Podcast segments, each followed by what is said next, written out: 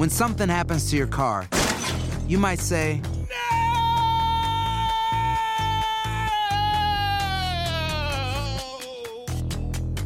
My car. but what you really need to say is something that can actually help. Like a good neighbor, State Farm is there. And just like that, State Farm is there to help you file your claim right on the State Farm mobile app. So just remember, like a good neighbor, State Farm is there. State Farm, Bloomington, Illinois. Bienvenidos al podcast de Buenos Días América, la revista radial más completa para los hispanos. Política, salud, economía, tendencia y deporte son algunos de nuestros temas. Bienvenidos.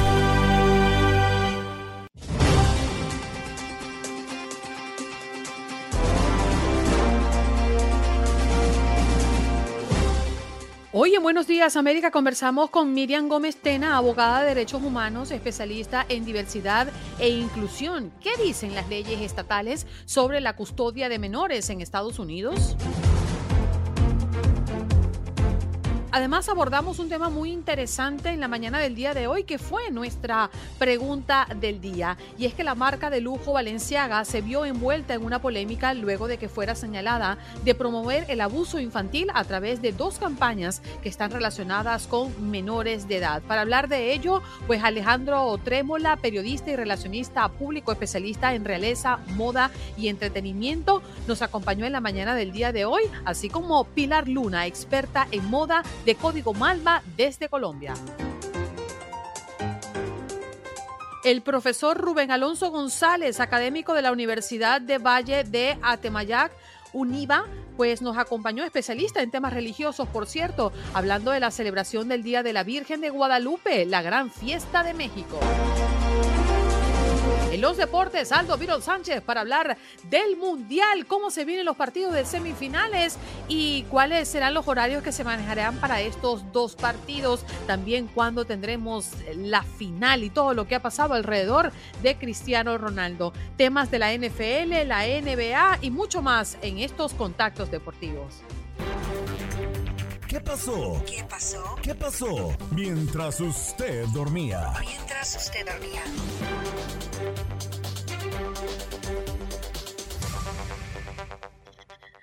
Una dura tormenta invernal dejará lluvia y nieve a lo largo de todo el país durante la semana y es que el frente frío que ya ha afectado a California se dispone a atravesar el país de costa a costa dejando lluvia y nieve a lo largo de toda la semana. Las alertas ya están en vigor para parte de las llanuras del norte y centro y el medio oeste superior donde la nieve y la lluvia estarán comenzando a aumentar en la última hora de la tarde de hoy lunes.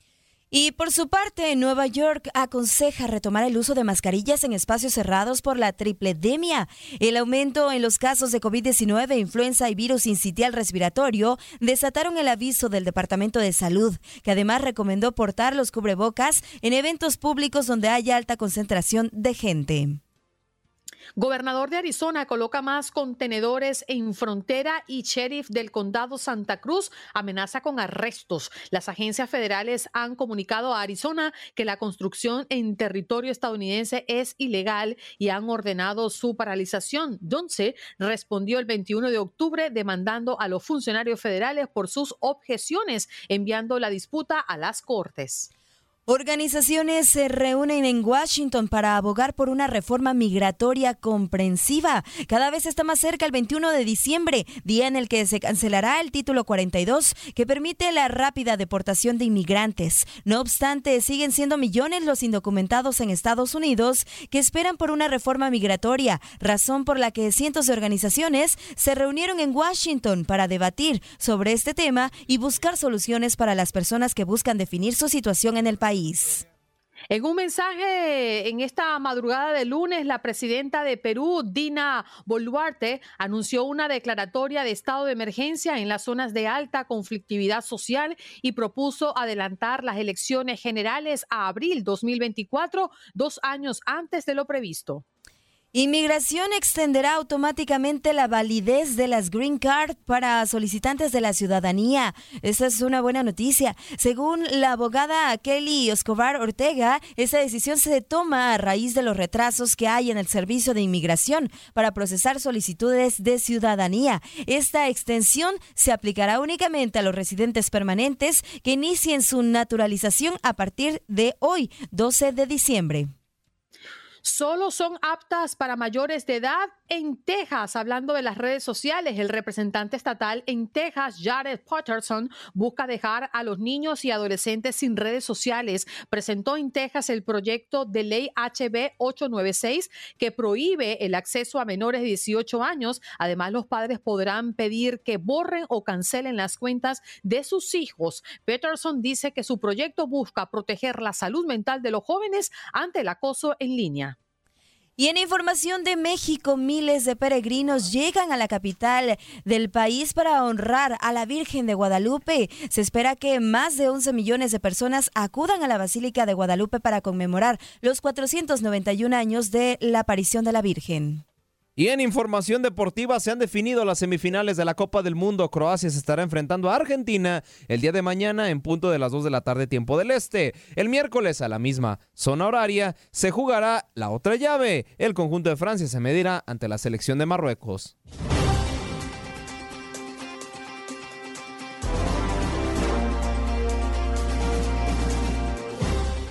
Nuestro próximo tema tiene que ver con la custodia de los hijos en Estados Unidos, que mm, es un aspecto legal eh, relevante, eh, pues se relaciona directamente con el bienestar de los hijos. También requiere un proceso de organización donde los padres negocian junto a un profesional cuáles son las medidas que se tomarán para que el cuidado del menor sea equitativo. Para eso vamos a conversar con Miriam Gómez Tena, abogada de derechos humanos y especialista en diversidad e inclusión. Gracias Miriam por estar con nosotros esta mañana. Bienvenida. Buenos días, Andreina. Muchas gracias por tenerme. Muchas gracias.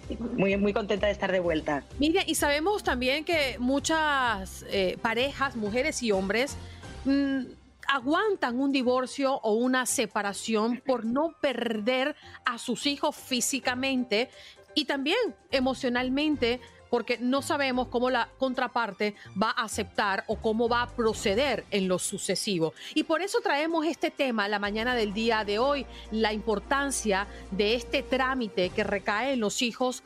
Eh, bueno, son responsabilidad de ambos padres y sus cuidadores generalmente. Por eso, hoy la primera pregunta que quiero hacerte, ¿qué dicen las leyes estatales sobre la custodia de menores en Estados Unidos?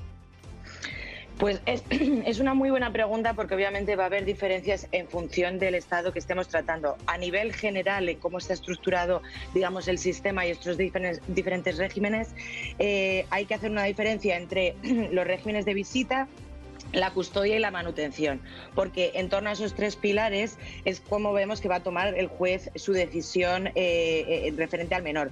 El, otro, digamos, título que hay que tener en, mente eh, con todo este proceso es que el juez, en última instancia, siempre va a tomar la, decisión de otorgar eh, la custodia a un progenitor a otro dependiendo del mejor, eh, velando por el mejor interés de los, de los hijos. Entonces, esas van a ser distintas consideraciones que va a tomar, van a tomar un rol a la hora de tomar esta, esta decisión a nivel estatal. Y también hay muchas preguntas alrededor de todo esto, este proceso, ¿no? Em, hablando un poco de, eh, los problemas de custodia de hijos en Estados Unidos, el derecho a la custodia, principalmente valora las leyes en general, porque sabemos que hay leyes eh, en cada estado que podrían estar cambiando un poco el ritmo y el desenlace de una decisión, pero toman en cuenta, como en nuestros países, de manera principal a las madres ante los padres? La ley tal y como está expresada en, Estados Unidos, y eso sí que es indistinto del, estado al que nos refiramos, eh, las Cortes no van a dar la custodia automáticamente a una madre o a un padre simplemente por serlo. Sí que es cierto que hay razones eh, de peso que pueden eh, hacer que esa balanza, ese, ese análisis que hace el juez en el momento, eh, pues tiendan más hacia un lado a otro simplemente pues por las circunstancias que rodeen a la, vida de cada uno de los progenitores y, repito, el, el, interés del menor que va a ser el que, el que vele en función de, eh, digamos, el, factor que va a tener más peso en la decisión del juez.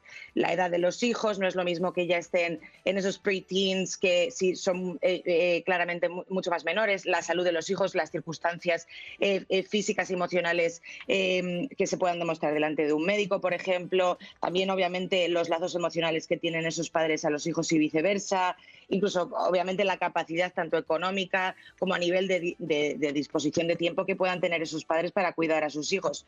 Al margen están otros factores eximentes como obviamente que haya antecedentes de violencia, drogadicción o elementos de, esa naturaleza. Pero en principio se van a mirar los lazos que tengan los hijos con los padres y en función de eso pues eh, e irá un poco definiéndose, ya digo, esos tres pilares de custodia, régimen de visita y régimen de manutención.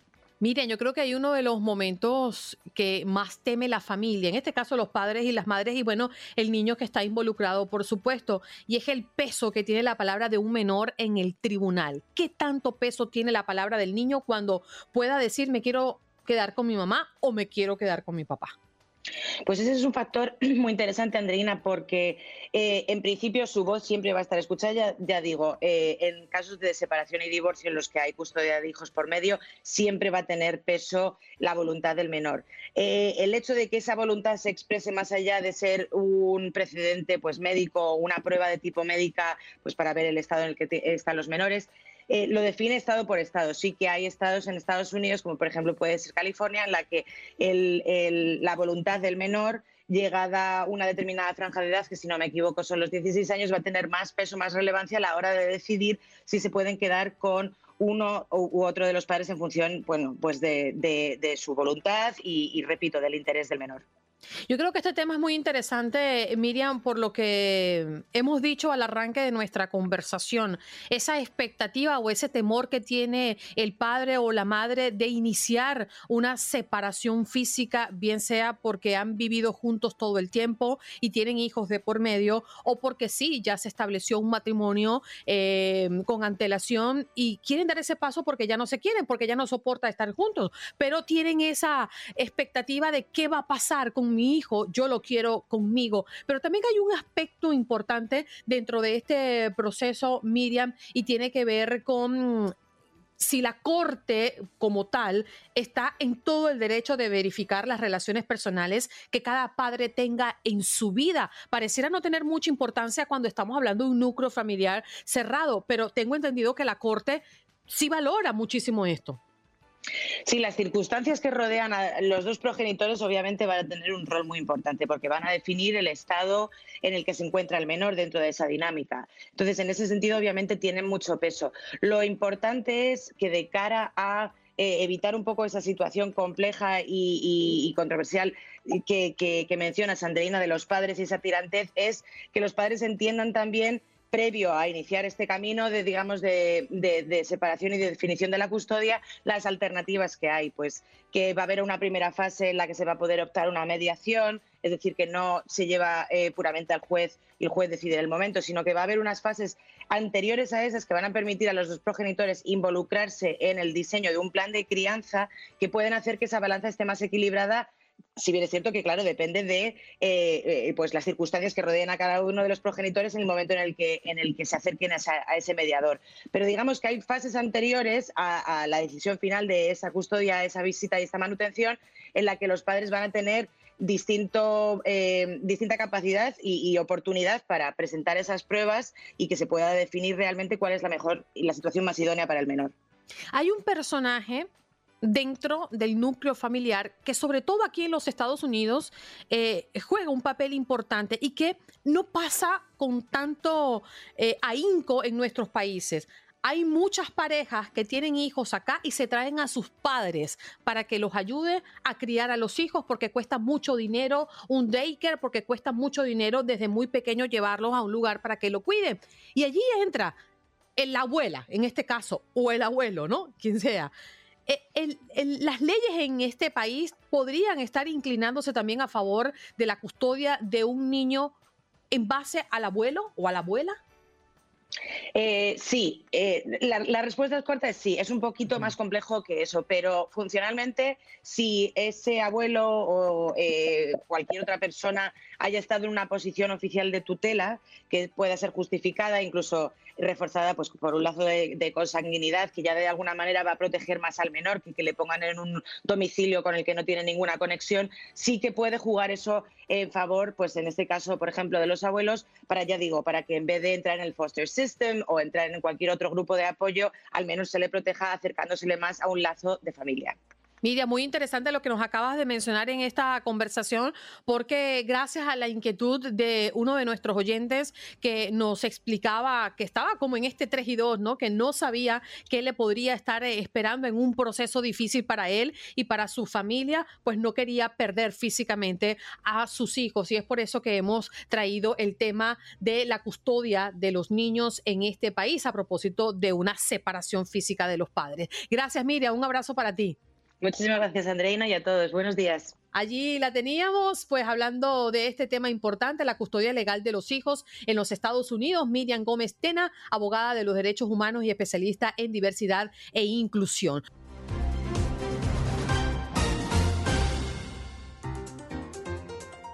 Vamos a hablar un poco de la moda, de cómo están comunicando las modas en este momento y para ello vamos a recibir la mañana del día de hoy a una muy querida amiga, Pilar Luna, ya está con nosotros y te damos la bienvenida al programa, el programa de la mañana del día de hoy. Pilar, ¿qué tal estás? Bien, Andreina, buenos días. Qué, qué rica esta invitación. Me, encanta estar aquí en este programa. Y nosotros también de tenerte como experta en moda de Código Malva desde Colombia. Oye, Pilar, en principio y ante adentrarnos al tema de Valenciaga, ¿qué está pasando con las modas el día de hoy? ¿Qué están comunicando o cómo lo están haciendo? Pues Andreina, la verdad es que este tema de, las redes sociales y de, y, del, y pues de ser digitales le ha dado a las marcas como un vuelo diferente en el tema de comunicación, porque la verdad es que quieren viralizar todo, quieren hacer cosas en que, que se vuelva polémico precisamente para poder sonar y, y, eso lo ha dado mucho el tema de, que las redes sociales pues son los propios canales de, medios de comunicación de las marcas de alguna manera, ¿no? Entonces quieren sobre quieren hacer eh, temas de escándalos, quieren estar siempre como buscando noticias eh, en donde no hay a veces para poder eh, sobresalir sobre en todo el ecosistema digitales que hay en el mundo con las marcas de moda. Entonces, creo que se ha vuelto un poco, un poco light ahí sí el tema de la comunicación y se ha vuelto un poco eh, polémico. Siempre ha habido polémica, pero pues obviamente el tema de las redes sociales ayuda a que a que la gente, a que las marcas quieran verse eh, mucho y ser protagonistas y estar siempre como en el ojo del huracán ahí. Bueno, aquí también tenemos y vamos a darle la bienvenida a Alejandro Trémola, quien es periodista también relacionista público, especialista en realeza, en moda y también en el mundo del entretenimiento. Está muy enterado de lo que está pasando y hoy tocando el tema muy polémico de las campañas de Valenciaga. Alejandro, gracias por estar con nosotros esta mañana. ¿Cómo estás, Andreina? Hola, Pilar. Buenos Hola, Alejandro. Hola. Bueno, Alejandro, Tú colocaste en tus redes sociales un reel que a mí me encantó y que prácticamente resume lo que está pasando con Valenciaga en este momento y cómo es que se llevó a que esta campaña saliera de todos los medios digitales. Háblanos un poco qué fue lo que mostró Valenciaga y por qué se ha vuelto tan polémico. Bueno, en principio parecía ser una campaña regular, otra campaña más hecha por una marca de moda. Sin embargo, cuando eh, y aquí es donde hablamos del tema de las redes sociales y de la importancia de lo que está ocurriendo eh, entre los ciudadanos del mundo que ahora se han, se han vuelto también un poco como policías para escudriñar el contenido que están recibiendo. Y fue justamente de parte de la gente de, redes sociales que empezaron a ver eh, que las imágenes estaban conectadas con otras cosas. Por ejemplo, en principio aparecían estos niños ataviados con, eh, por ejemplo, tenían figuras, los eh, ositos de peluche, tenían como eh, collares, em, arneses, cosas que son muy de la práctica BDSM, que es una práctica sexual que incluye el bondage, que incluye la dominación, que incluye el masoquismo. Em, este, eso como parte de una campaña de una, una serie de objetos, se llama Objects, justamente, que son parte de la propuesta nueva de Valenciano. Eh, al, a la gente empezar a quejarse sobre esto, ellos empezaron de alguna manera como a crear este movimiento que en redes sociales se fue haciendo mucho más grande. Eh, y bueno, la gente quizás dijo, oye, esto está mal, ¿por qué mostrar niños de esta forma? Además, los niños tenían como golpes maquillados. Eh, había como todo un tema que tú decías, no entiendo cómo eh, la imagen de niños la prestan para esto, ¿no? Pero resulta que cuando escudriñan más, entonces ya no se dan cuenta solo de esta campaña, sino que van a la campaña anterior que había sido lanzada un mes antes, y es la campaña que tiene que ver con la colaboración entre Valenciaga y la marca Adidas. Y en, esta, em, en este lanzamiento hay em, dos, dos, o tres cosas que llaman muchísimo o poderosamente la atención. La primera de ellas, por ejemplo, es que hay un bolso. Este bolso tiene como las tres líneas clásicas de Adidas, em, en donde estás pues juntando las dos marcas, ¿no? Debajo de, de, esto hay unos documentos que si tú le haces zoom, vas a encontrar que es el fallo que tuvo un, un juicio que era Ashcroft contra em, una, una comisión de la verdad en los Estados Unidos. Y este fallo inhabilita una ley que tenía que ver con eh, pedofilia. Eh, entonces tú dices, ya va, pero yo estoy como en una campaña de moda en la que yo hago zoom, me encuentro este tipo de documentos, ¿qué, qué mensaje hay aquí? Sigues buscando mensajes y encuentras, por ejemplo, otra foto donde está Isabel Huppert, que es una actriz francesa, que es la imagen de la campaña, que por cierto se está esperando a ver si ella va a demandar a Valenciaga o no. Eh, donde, nuevamente, si haces zoom, hay elementos. Y en eso sale un libro, un libro que es hecho por un autor que tiene cuestionamientos sobre justamente eh, su, la manera de su trabajo. Si tú ves el libro, em, Fire from the Sun se llama el libro, eh, tiene imágenes un poquito perturbadoras, niños a lo mejor en, eh, desnudos, como en cuartos em, eh, oscuros, que forman parte como de, una apología a la soledad, al abandono, pero tienen actitudes siniestras. Entonces tú dices, ya va, otra vez, nuevamente, ¿por qué este libro está aquí? Finalmente, la tercera imagen que se ha descubierto está un certificado con el nombre de una persona y esta persona tiene una condena por haber sido eh, quien abusaba de su nieta desde los cuatro años. Entonces tú dices, cuando conectas todos esos puntos, dices, ¿qué está pasando? O sea, ¿por qué estamos viendo? Entonces se han excusado de distintas maneras. Eh, Gemma Basalia, que es el, el el eh, director creativo de la marca dice que no tenía nada que ver, que él se excusa porque lamentablemente pues esas imágenes pasaron eh, y no, no, no fue parte de su decisión.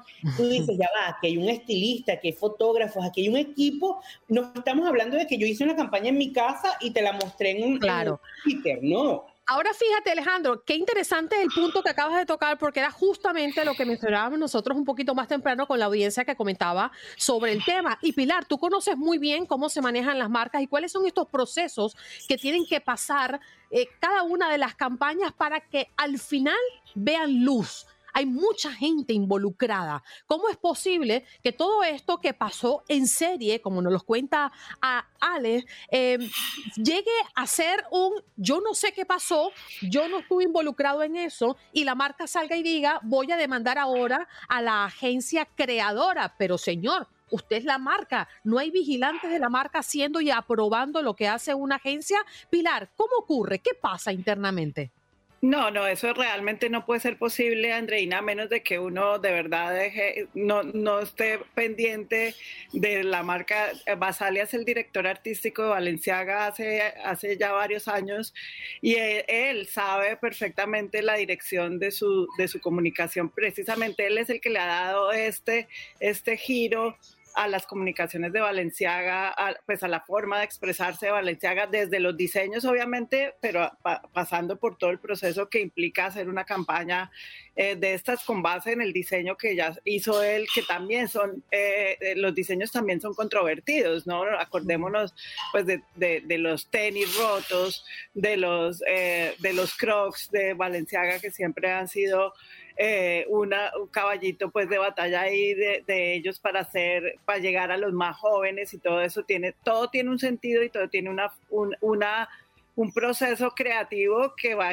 que, que, la comunicación tiene que apoyar ese proceso creativo siempre. Entonces, para mí no es eh, ni siquiera pensable que Basaleno supiera lo que estaba pasando, que no haga parte de esa creatividad y que no diga, de hecho, pues él ha sido muy controversial en, en, en, sus procesos de comunicación siempre eh, y pues él estoy segurísima que estaba enterado de, todo lo que está pasando, lo que dice Alejandro, desde la campaña de Adidas, que también, que eso sí, sabes que me sorprende montones que Adidas no esté al frente de eso, porque es que Adidas es una marca que se ha cuidado muchísimo de todo esto, es una marca que se relaciona con el deporte. Imagínate la comunicación de la marca con, este tipo de escándalos, eh, siempre pues su parte de originals y su parte de, tener una, unas propuestas más vanguardistas con estos invitados que siempre tiene de colaboración, pues sí son eh, músicos y son gente que tiene eh, pues algo, mucha vanguardia en su creatividad, pero nunca unos escándalos así. Entonces, de hecho, acuérdense que votó ahorita Kenny West por el, por el tema de pues de, la xenofobia y todo esto. Entonces Adidas se cuida mucho de eso. Es, es, sorprendente es que Adidas no haya, haya tenido como un proceso de, cuidar esa campaña, porque pues lo que dice Alejandro, la marca Adidas eh, está de primer plano ahí con esa colaboración. y entonces, pues nada, final, yo no creo que eso sea al azar, ni mucho menos. Ahora, claro, todos echan, echando la culpa. Claro, no, no soy yo, fuiste tú, como siempre, ¿no? Pero me queda un minutito y 30 segundos para cada uno de ustedes si me ayudan con el tiempo porque me tengo que ir a la pausa. ¿Qué va a pasar después de esto? ¿La gente sigue consumiendo y la marca sigue comunicando, Pilar. No va a pasar nada, Andreina, no va a pasar nada, la gente sigue comprando Valenciaga, les parece hasta divertido este, este escándalo, eh, eso es lo triste, ¿no? Que aquí no hay sanciones sociales de algún, en este tipo de cosas. Eh, no, creo que pase nada.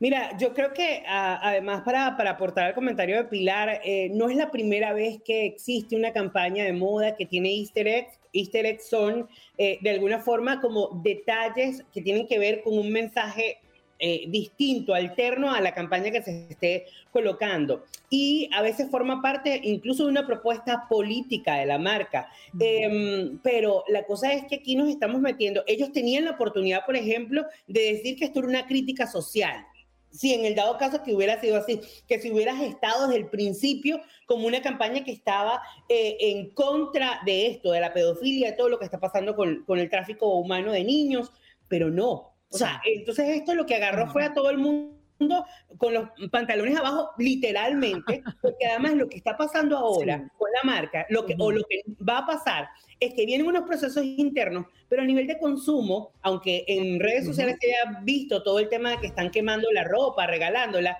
no va a pasar absolutamente nada. Ale, tengo que despedirte. Gracias por conectar con nosotros esta mañana. Alejandro Trémola y Luna, Pilar Luna, experta en moda, esta mañana para, hablando, para hablar de Valenciaga, que es un tema muy polémico en este momento. Muchas gracias. Feliz día para los dos. Gracias.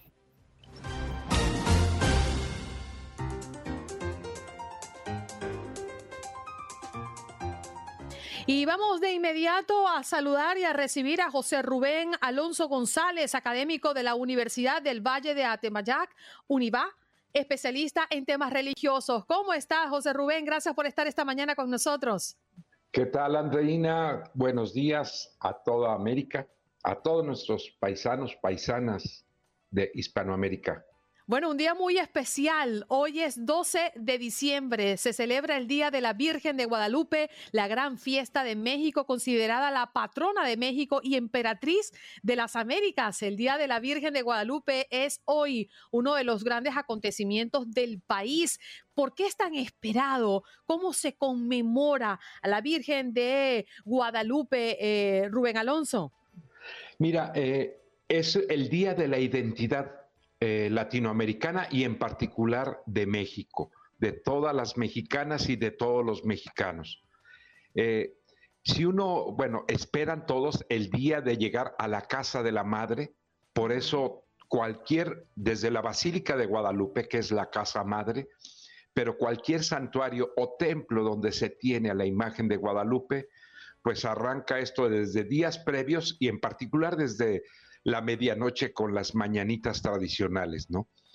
Pero hay un detalle, es tan identidad de el mexicano y de las mexicanas de México que si hacemos un símil, por ejemplo, en la Unión Americana, la identidad está en torno a la bandera, ¿no?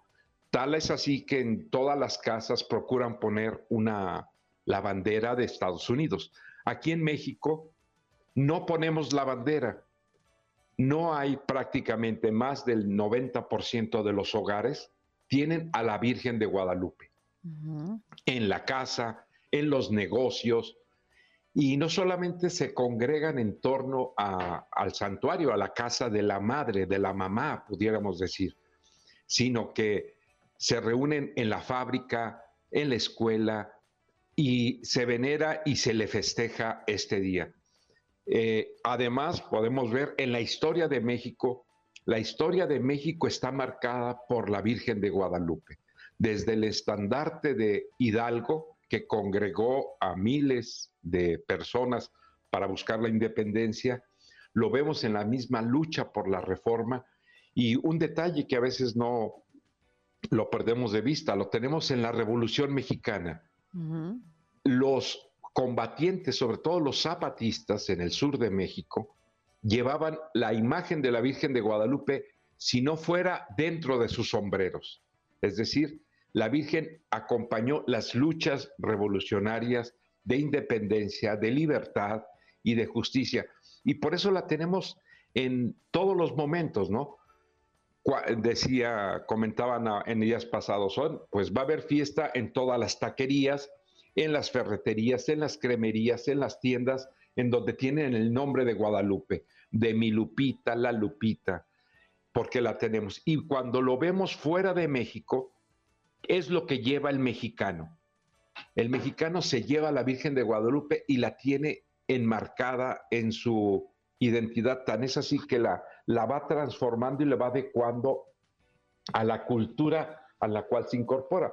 Veamos en Estados Unidos en cuántos barrios tienen a la Virgen de Guadalupe, incluso en las paredes, pero la inculturizan, la hacen propia y se fusiona. Tiene una particularidad la Virgen de Guadalupe, que se inculturiza y se integra con los rasgos propios del lugar de donde, a donde aparece. Por eso da identidad al mexicano, a la mexicana y en toda América Latina llegando incluso pues hasta Filipinas, ¿no? Porque es patrona incluso hasta emperatriz en Filipinas. Increíble que incluso, profesor, buenos días, que incluso pues está también dentro de, toda la familia con los nombres, ¿no? Nuestra abuela, nuestra, puede ser también nuestra mamá, nuestros hijos, nuestros nietos, todos tienen este nombre porque ya es como muy parte de la tradición mexicana. Y, profesor, preguntarle también, eh, a lo largo de los años, ¿cómo ha visto esta tradición si evolucionando? Eh, pudiera pensarse que, que se ha ido perdiendo un poquito. Sin embargo, este año se espera la cifra mayor de visitantes que acudan al santuario de la Virgen Guadalupe en la Ciudad de México. 11 millones de fieles, 11 millones de personas que van a estar ahí visitando y celebrando pues esta gran tradición mexicana. Así, mira, después de la pandemia eh, se espera y se está registrando un mayor afluente de personas, ¿no? No solamente en la Ciudad de México, sino en todos lugares. Eh, aquí, por ejemplo, algo que se anticipó en el caso de Jalisco. En Jalisco se veneran a tres vírgenes o tres advocaciones de la Virgen María, que es Talpa, San Juan de los Lagos, la Virgen de San Juan y de Zapopan. En el caso de Zapopan, ahora que terminó la pandemia, se vio un afluente mucho mayor de peregrinos o de romeros, como se les dice aquí, porque van a la romería. Y lo mismo está pasando en la Ciudad de México. Tenemos el registro de peregrinos que vienen caminando desde Chiapas a la Ciudad de México, de todas las comunidades en torno al Valle de México, perdón, que van a la casa de la madre. Eh, es impresionante porque recupera al propio mexicano, a la mexicana, su identidad y la comparte y la une a, pues, con todos los que están fuera. Y en los últimos años, en los pasados 10 años, ha habido un elemento que ha detonado una mayor, eh, digamos, fervor mariano guadalupano. Y es que el Papa latinoamericano ha conmemorado y festejado el 12 de diciembre en la Basílica de San Pedro, lo que le ha dado una, eh, podemos decir, una, un mayor impacto internacional a la Virgen de Guadalupe, incluso frente a otras advocaciones como Lourdes y Fátima, que ya tienen su peso, pero Guadalupe se ha hecho más eh, universal, la advocación mariana más universal, ahora con un Papa latinoamericano. Profesor, me llama poderosamente la atención la cantidad de peregrinaciones para visitar a la Virgen de Guadalupe un día como hoy. También entendemos que después de la pandemia y teniendo quizás un año un poco más bajo perfil, no es que el COVID se haya terminado ni que la pandemia no esté allá afuera, pero se han dado ciertas libertades para hacer de estos eventos o estas congregaciones mucho más eh, masivas y con menos restricciones pues creo que podría ser hoy un día muy especial a la vuelta, ¿no? De una, entre comillas, normalidad. Exacto, y claro, eh, la pandemia no se ha ido del todo y han aparecido otro tipo de afectaciones. Esperemos que no suceda así, que no haya un repunte, pero eh, la gente confía y creo que aprendimos algo también en esta confianza de tomar otro tipo de medidas, ¿no? Y creo que eso ha ayudado también a que se pueda restablecer la normalidad en las estas expresiones masivas en donde más que cualquier otra fiesta que hay en México es la que más mueve espontáneamente a, a cada persona y a las familias. Y cómo lo expresan en su religiosidad popular desde caminar de rodillas, llevar una ofrenda, van a dar gracias, van a pedir algo. Eh, Vestir a los niños, ¿no? También ahí visten a los niños de, de, eh, Juan, Diego. y de la Virgen. Exacto. Y eh, es que la, es parte de expresiones de identidad, ¿no? por eso digo, incluso más que la bandera mexicana, es la Virgen de Guadalupe, la que da identidad, cohesión a, a un pueblo y a toda una nación tan distinta, tan pluricultural. No es lo mismo Chiapas, Yucatán, Oaxaca, este, que Tijuana, Zacatecas, Michoacán, Jalisco, Tamaulipas. En este momento, México es uno en torno a la Virgen de Guadalupe. Profesor, muchísimas gracias por estar con nosotros esta mañana. Hoy es un día muy especial para los mexicanos y por supuesto para toda la región. 12 de diciembre, sí señor. Hoy se celebra el Día de la Virgen de Guadalupe, la gran fiesta de México, considerada la patrona de este país y emperatriz de las Américas. Muchas gracias, profesor, por estar con nosotros esta mañana. Gracias a ustedes y saludos a todas nuestras mexicanas y mexicanos y también latinos que están escuchándolos. Sí, señor. Allí escuchaban ustedes al profesor Rubén Alonso, pues académico de la Universidad de Valle de Atemayac, eh, UNIVA, sí, señor, y especialista en temas religiosos. Estás escuchando el podcast de Buenos Días América, la revista radial más completa para los hispanos. Escúchanos en las diferentes plataformas: Euforia, Spotify, TuneIn y iHeartRadio. Tu DN Radio. Vivimos tu pasión.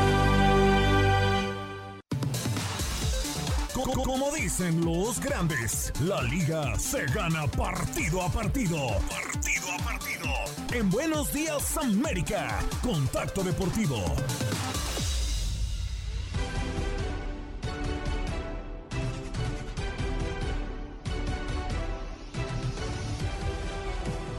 Bienvenidos, bienvenidos al octavo arte. Se bota la pelota en el domo deportivo porque hay noticias. ¿Qué está pasando en la NBA en estos momentos? Pues bueno, yo sé que tenemos ganas de hablar del Mundial, pero ya saben, el plato principal va hasta el final. Así que bueno, vamos a repasar primero lo que sucede en el apodado mejor básquetbol del mundo. Y es que hace poquito le preguntaron a Stephen Curry por eh, el mejor eh, basquetbolista de la historia. Pues por ahí tú, eh, pues se te viene a la mente rápido Michael Jordan, LeBron James pues eh, nombres sumamente destacados, ¿no? Y es que la revista Sport Illustrated, este mismo diario, esta revista, válgame la redundancia, escogió al mismo Stephen Curry eh, eh, como el jugador y el hombre del año, así tal cual, el, este jugador, y le preguntaron, ¿cuál es tu leyenda favorita? Y le pusieron ejemplos, LeBron James, Michael Jordan, Kobe Bryant, y él, el buen Stephen Curry, que dijo, pues dijo, cuando se trata de leyendas, siempre voy yo primero. Y así tal cual, y como que se quedaron, ah, pues qué, qué, qué egoísta. Hacer tequila, don Julio, es como escribir una carta de amor a México. Beber tequila, don Julio, es como declarar ese amor al mundo entero. Don Julio es el tequila de lujo original hecho con la misma pasión que recorre las raíces de nuestro país. Porque si no es por amor, ¿para qué? Consume responsablemente. Don Julio Tequila, 40% alcohol por volumen, 2020. Importado por Diageo Americas, New York, New York. ¿No? Y les volvió a reafirmar, ¿eh? ¿Qué esperas que te diga? Yo. Y ahí está, ¿eh? Entonces, el jugador de los Golden State Warriors ya se autodenomina como el mejor basquetbolista de la historia, como la mejor leyenda de la NBA. Muy polémica la declaración, pero bueno, también, pues obviamente, si te nombraron una revista el hombre del año, pues eh, evidentemente, pues que se te suba el ego un poquito, pues no tiene nada de malo, ¿no? Pero ojalá no lo haya dicho en serio, ojalá solamente haya sido por, para quedarse con esta figura de ser el hombre del año de la revista, si no, pues bueno, habrá que checar los números y creo que sí se le superan, pues por un poquito nada más. Y del otro lado también eh, hay un nueva, hay nuevo salario, el nuevo salario mínimo y el nuevo también límite salarial en la NBA ya está como tal eh, promulgado. Se teme de un posible lockout, pues eh, los jugadores trataron de aumentar este tope salarial, ya se había movido en varias ocasiones. pues en los recientes años, ¿no? Se movió de 192 a 189.5 y de 189.5 a 181 y ahora eh, pues bueno, sigue siendo un eh, salario pues sumamente modesto, pero eh, ya bajó considerablemente. Ahora el tope salarial de lo, que puede ser la NBA es de los 123 millones de dólares a los 150.2 millones de dólares a partir de junio del próximo año, de junio del 2023. Así que no se sabe si los jugadores puedan estar en una posible eh, huelga, en un strike, pero pues eso es lo que ha definido como tal la NBA, el tope salarial para cada franquicia. Vamos a ver si se respeta. Y hay unas negociaciones de los representantes de los jugadores en que se suba, pero estratosféricamente, ¿no? Buscan que sea por lo menos 483 millones, pero esto ya en colectivo. Recordemos que esos 150 millones podría ser solamente por un jugador, ya esos 483 millones ya busca que sea colectivo, ya que varios jugadores, pues bueno, que llegan y topan prácticamente el límite salarial. Y finalmente, desafortunadamente, y, desafortunadamente, perdón, muere Paul Silas, eh, el tres veces campeón de la NBA y el primer coach del buen LeBron James y los eh, Houston Rockets hicieron presente a través de las redes sociales con un mensaje que decía que nuestros pensamientos más sinceros eh, están con Stephen y su familia durante este difícil momento. Se nos va una grandísima leyenda. Dirigió también a un equipo como los Clippers de San, de San Diego, a, previamente antes de ser de Los Ángeles. Y bueno, dos títulos que le dejó a la franquicia de los Celtics de Boston. Así que desafortunado este suceso para la NBA. Pronta resignación a sus familiares y a todas las personas cercanas a él, pero pues se nos fue una gran leyenda. Y bueno, sí, Hubo muchas cosas interesantes, pero antes que nada, vamos a darle un repaso a lo que viene siendo la actividad boxística, porque sí, todavía se dan los catorrazos en estas fechas, así que vamos a repasar esta pieza con autoría de nuestro queridísimo máster en producción Orlando Granillo a la voz de Toño Camacho de lo que pasó en el boxeo este fin de semana. Intensa actividad boxística se vivió el fin de semana a lo largo y ancho del globo terráqueo.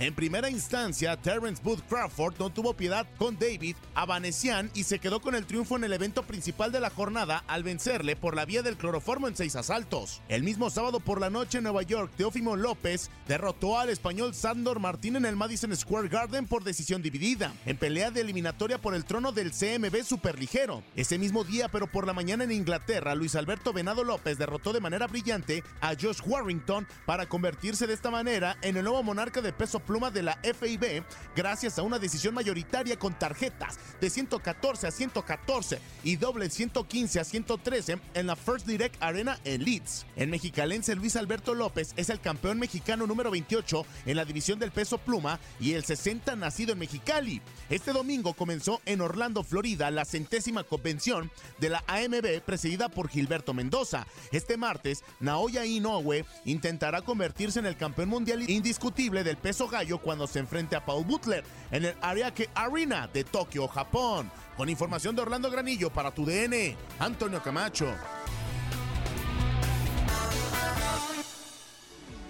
Y siguiendo los catorrazos, pero no ahora en el boxeo, sino que en la UFC, en estos nueve eventos, sí, tuvimos grandes peleas, pero algo que destaca es eh, algo realizado por mi queridísimo paisano. Debuta el mexicano más joven en la historia de la UFC. Tremendo, tremendo récord eh, que pone Raúl eh, Rosas. Reitero, el mexicano más joven en debutar en la UFC. Vamos a escuchar esta pieza por parte de Tate Gómez Luna de lo que fue su debut. ¿Le fue mal? Bien, escuchemos. Orgullo mexicano este fin de semana en la edición de UFC 282. El mexicoamericano Raúl Rosas Jr. hizo historia como el peleador más joven en la historia de la promotora a los 18 años y 63 días. Además, con el resultado también se convirtió en el más joven en ganar una pelea en la compañía de las artes marciales mixtas. Nacido en Clovis, Nuevo México, el peleador que viene de una familia originaria de Ixtapalapa en la Ciudad de México derrotó a Jay Perrin por su misión en el primer round en la estelar de las preliminares del último pay-per-view de UFC en 2022 en el T-Mobile Arena de Las Vegas, Nevada. Seis de las siete victorias de Rosas han llegado por la finalización, incluyendo cinco en el primer round y no dudó en apuntar que quiere ser el campeón más joven en la historia de la promoción. Rosas Jr. entró al octágono con la versión del mariachi loco y portando un sombrero de mariachi. Tras el combate comentó cómo logró la victoria. No, pues le dije que no había bronca, ¿verdad? Nomás que este, le dije, le quería yo nomás decir que se enfocara en él, ¿verdad? Porque en mi opinión, este, él nomás estaba hablando porque tenía como odio de que yo tengo atención y él no tiene nada de atención pero y porque también lo conozco como persona poquito, pero le quise dar un consejo que se, se enfocara en él mismo y siguiera progresando en él mismo, pero sí, conmigo no hay pleito con nada, ¿verdad? Yo nomás voy y hago mi trabajo y lo finalicé, le dije que lo iba a finalizar y así fue.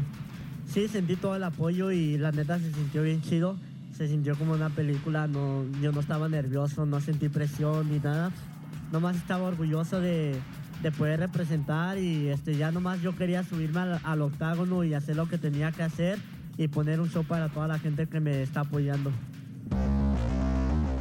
En más de la UFC 282, Jan Blakowicz y Ankalaev firmaron un combate nulo por decisión dividida, en donde el cinturón del semipesado no tiene a un dueño. Paddy Pimblet derrotó a Jared Gordon por decisión unánime. Santiago Poncinibio ganó por nocaut en el tercer asalto a Alex Moreno. Dricus Duplessis venció a Darren Till por su misión en el tercer asalto. Finalmente, Ilia Topuria derrotó a Bryce Mitchell por su misión en el segundo asalto. La UFC regresará hasta el próximo año 2023.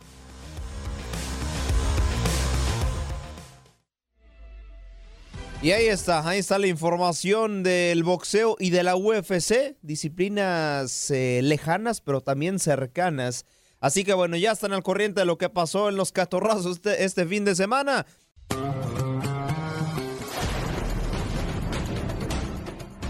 Amigos de TUDN Radio, la pasión está en Qatar y Zuli Cristiano Ronaldo queda fuera en los cuartos de final. Marruecos vuelve a dar otra sorpresa y venció 1 por 0 a los lusos. Así es, Andrea Martínez, un gusto saludarte. La verdad que bueno, sorprendiendo el equipo marroquí haciendo un partido perfecto defensivamente hablando.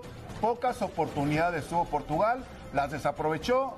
Marruecos tuvo una, la concretó y bueno, me parece que también marcó diferencia el arquero de Marruecos. Sí, que viene siendo la figura de la selección africana en esta Copa del Mundo, el tanto de N City, que bueno, evidentemente es el jugador del encuentro después de darle la victoria a la selección de Marruecos. Ahora Marruecos está esperando a Inglaterra o Francia para seguir haciendo historia. Es la primer selección africana, Zuli, que está en semifinales de los underdogs y de las bonitas sorpresas del Mundial. De acuerdo, Marruecos complicado totalmente por el buen trabajo defensivo que realiza durante los partidos. Ahí está, Marruecos derrota 1 por 0 a Portugal y está en las semifinales del Mundial de Qatar 2022. Recuerden utilizar el hashtag Tu Mundial.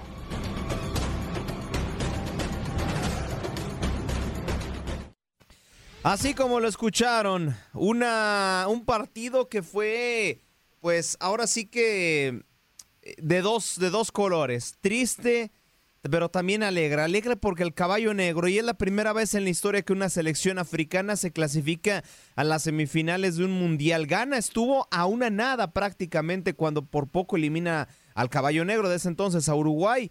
Pero bueno, hasta el momento Ghana era la mejor participación de una selección africana en un mundial. Marruecos es la definición perfecta de un proyecto serio, eh, de un proyecto bien estructurado, de un proyecto bien de sí a sí. Eh, en ocho años, Marruecos logró clasificarse a las semifinales. Este proyecto eh, era exportar jugadores al viejo continente. Lo logró. Eh, prácticamente sí, sabemos que el 80% de su selección titular no es nacida en Marruecos, es nacida en Europa.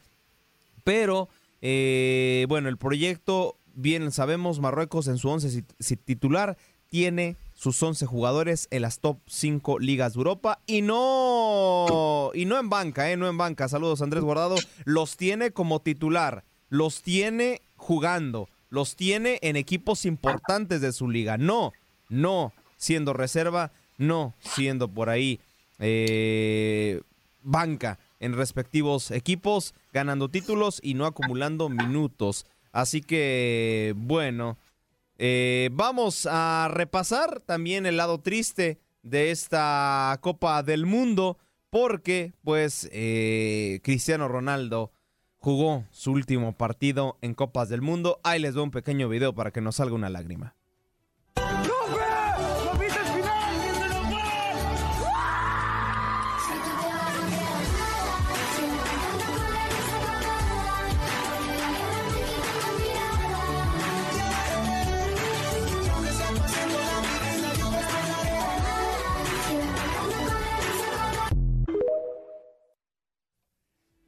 Ahí es agradecer, agradecer a la, a, la, autora de ese tremendo TikTok. Para la gente que nos escuchaba en radio, pues era un video donde estaba Cristiano Ronaldo que le decían, profe, no pite el final que se nos va. Aparecía Cristiano Ronaldo llorando. La verdad, esa imagen, les voy a ser bien sincero, yo soy principal detractor, quitándome un poco lo analista, soy principal detractor de Messi de Cristiano Ronaldo, de ambos. Pero eh, la verdad es que ver esta imagen de Cristiano Ronaldo, la verdad, rompió el corazón. Así también como rompe el corazón este otro video de que se nos va una leyenda, el único jugador en anotar en cinco mundiales seguidos. Ya puedes descansar. Bien hecho. Lamento que no se haya quedado. Diste todo de ti. Ya está de más. Ya es momento de descansar. Tremendo, tremendo, de verdad, lo de Cristiano Ronaldo sí tocó a más de uno, incluso hasta sus detractores los puso a sacar una lágrima. La verdad es que sí, sí, sí pesa que una leyenda como esta, y más en la forma en la que se fue, está sin club. La selección de Portugal lo relegó él solo. De verdad me sorprende la manera en que se le está tratando a Cristiano Ronaldo siendo una figura, un Bruno Fernández egoísta, queriendo ya ser la figura de, de Portugal, también pues por ahí, la verdad es que es, es, inexplicable cómo se, se está yendo Cristiano Ronaldo del fútbol, pero bueno, ojalá le dé, en estos últimos años se le dé una revancha al astro portugués. Pero bueno, así el momento las cosas, Portugal quedó eliminado de la misma manera que Inglaterra quedó eliminado, así que Francia y Marruecos estarán viéndose las caras para la siguiente semifinal del fútbol eh, mundial y ya estaremos dando la previa de lo que sea Croacia frente a Argentina en el siguiente contacto deportivo.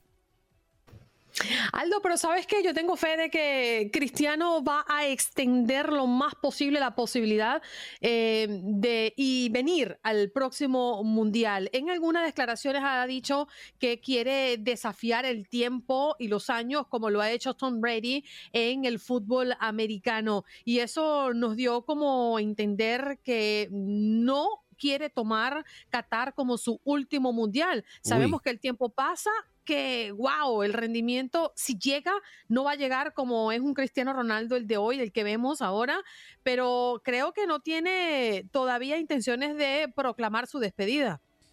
Estaría llegando de 40 años al Mundial de Norteamérica. Bien sabemos que en el fútbol pues ya las carreras se pueden extender un poquito más. 40-41 Zlatan sigue compitiendo al máximo nivel a sus 41 años. Entonces sí no vería tan descabellado la posibilidad de que Cristiano llegue. Una, si, si se llega a reconciliar con sus compañeros, que ahora no me explico por qué ellos lo tienen relegado a Cristiano. Quieren ser las nuevas figuras de Portugal, no entiendo la verdad. Tiene una muy buena generación tiene delanteros también de, muy buena generación. Es por eso que veo un poco complicado que Cristiano logre llegar a Norteamérica. Pues qué mejor que logre llegar. El que sí también comentaba que estaba cerca su retiro, pero todavía tiene edad de llegar, sería Messi. Messi, la verdad creo que todavía le queda la oportunidad en Norteamérica. No lo veo tan descabellado que llegue a ese mundial, pero bueno, ya, ya hablaremos más adelante. Pero al momento, pues, Cristiano, pues, al momento, reitero, estaría jugando su último juego de Copa del Mundo. Yo lo que sí creo es que la, llegada de Cristiano Ronaldo hipotéticamente al próximo mundial estaría pasando por un técnico completamente diferente que pueda poner orden y que pueda de alguna manera mm, canalizar las emociones que se viven internamente en una selección como la de Portugal. Pero como tú lo comentas, es evidente eh, la ruptura, es evidente lo que pasa internamente en la selección de Portugal. Yo creo que este, más que cualquier otro partido, se evidenció lo que está pasando con Cristiano Ronaldo y sus compañeros, más allá de la decisión del técnico. No le pasaban la pelota, cada vez que se iba a cobrar un córner, no lo hacían de manera aérea para ponérselo a lo que mejor sabe hacer Cristiano Ronaldo en su posición, cabecearla, es decir, se vio eh, prácticamente cómo ignoraban a Cristiano Ronaldo en este partido. Sí, si, se hubiera hecho este partido para Cristiano Ronaldo, Portugal lo gana 4 por 1, eh, sin problemas, pero pues no, no se vio de esa manera. Cristiano sí lo vimos muy relegado del partido y justo cuando ya de verdad vieron que, que la cosa estaba remando mal, quisieron y ahora sí empezar a buscar a Cristiano, le estaban tirando pases, tirando centros, pero ya fue demasiado tarde. Y tremenda respuesta dio la mujer de Cristiano Ronaldo en las redes sociales. Esa sí no tuvo bepitas en la lengua. No, nadie, ni Bruno Fernández ni Pepe, que le dijeron, pues ya mejor denle la Copa Argentina. Pues ahora sí que, bueno, cosas polémicas de verdad del fútbol. Eh, creo que la calentura evidentemente les gana. Eh, y, bueno, más por esta presión de quién lograba el Mundial, Messi o, Cristiano, que ya Cristiano quedó eliminado y Messi sigue todavía en pie, ¿no? en la competencia. Amigos de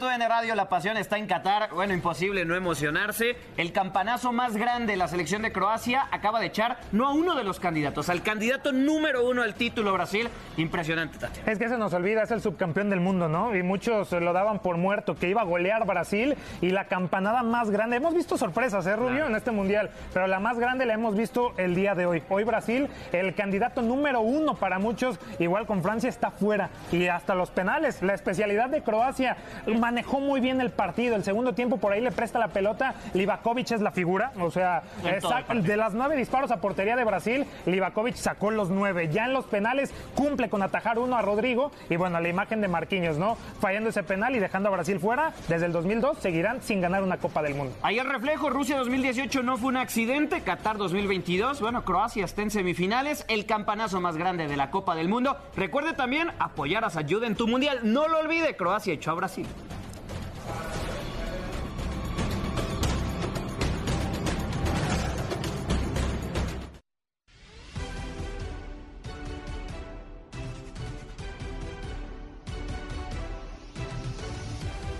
Y bienvenidos, bienvenidos al octavo arte, ruede la pelota en territorio mundialista. Y es que Croacia se prepara para enfrentar a la selección de Argentina, la selección de Messi, en lo que será, algunos, algunos así lo apodan, ¿eh? que Luka Modric es el encargado de rescatar al fútbol, que se haga justicia deportiva, que Croacia avance a la siguiente final. Imagínense ustedes que esperamos cuatro años para ver otra final Croacia-Francia.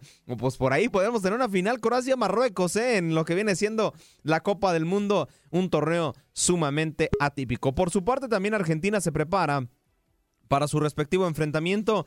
Eh, Lionel Scaloni, pues se le notó muy frío en la tanda de penales frente al conjunto de los países eh, bajos, donde varias figuras de este país como tal terminaron por fallar. Me parece que va a ser un cuento sumamente parejo. Croacia.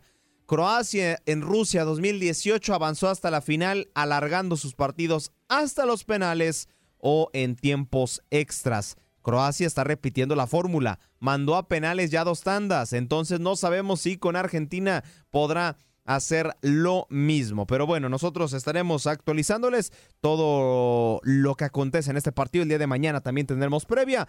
Uno de los jugadores con los cuales los aficionados y evidentemente el fútbol se recarga es sobre Luka Modric. ¿Será clave este número 10? Vamos a escuchar esta pieza. Que el balón y empiece la fiesta del fútbol. Ya mi palpita por mi selección. La pelota siempre al 10. Eso lo sabe bien el cuadro croata y todo el juego pasa por los botines de Luka Modric. El ganador del Balón de Oro en 2018 y finalista del Mundial de Rusia está participando en su tercera justa mundialista. Debutó en 2006 con su selección y en 159 participaciones cuenta con un total de 23 goles y 25 asistencias. Pese a que aún no se ha estrenado en la presente Copa del Mundo, Modric es el cerebro, estandarte y capitán de la selección croata que busca nuevamente hacer historia y lograr el máximo título en el mundo.